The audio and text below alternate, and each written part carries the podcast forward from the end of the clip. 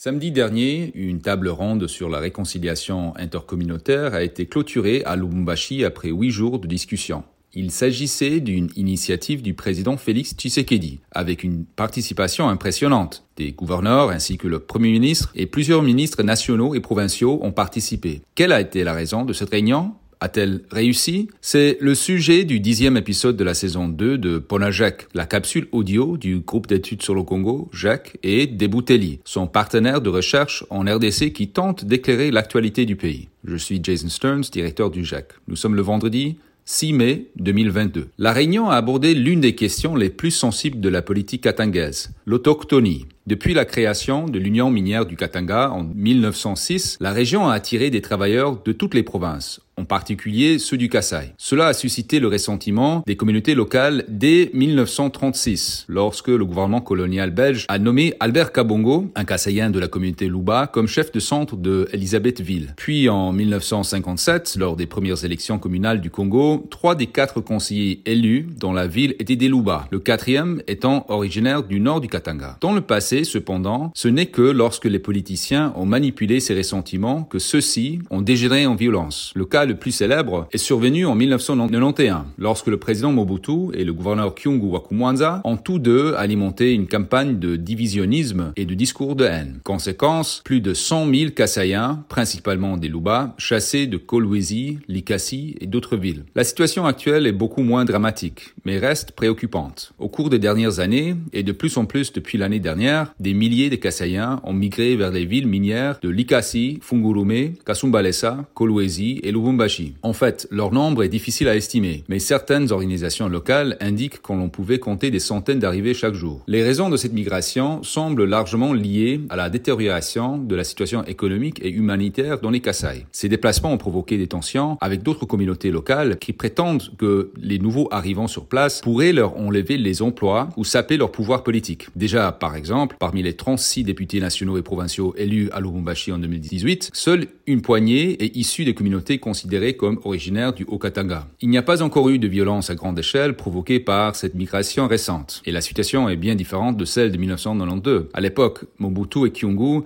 étaient confrontés au défi d'un parti d'opposition dirigé par Etienne Tshisekedi, que beaucoup considéraient comme ancré dans la communauté Luba. Aujourd'hui, c'est un président issu de cette même communauté qui est au pouvoir et se trouve également en coalition avec le parti politique de Kyungu, l'UNAFEC. Pourtant, au vu de l'ampleur des violences passées et de la généralisation de ces rancœurs, il y a de quoi s'inquiéter, ce qui justifie cette table ronde. Et les tensions liées à l'appartenance surgissent également ailleurs. Des protestations éclatées au Kassai, à pro d'une entreprise de construction de routes accusée d'avoir favorisé les travailleurs de l'ancienne province du Bandundu. Lors des récents pourparlers de Nairobi, de nombreux participants ont articulé leur greffe autour d'arguments similaires liés à l'autochtonie ou la géopolitique à la congolaise. Quelles ont alors été proposées à l'issue de la table ronde de Lubumbashi, de nombreuses recommandations ont été formulées. Certaines d'entre elles semblent bénéficier d'un large soutien, comme par exemple investir dans l'économie du Grand Kassai, notamment en promouvant l'agriculture, en construisant des barrages hydroélectriques et des routes, et en développant des nouvelles activités minières. D'autres sont plus controversées, comme notamment la proposition d'exiger une feuille de route pour les personnes qui veulent traverser les frontières provinciales, car ceci pourrait entraîner des harcèlements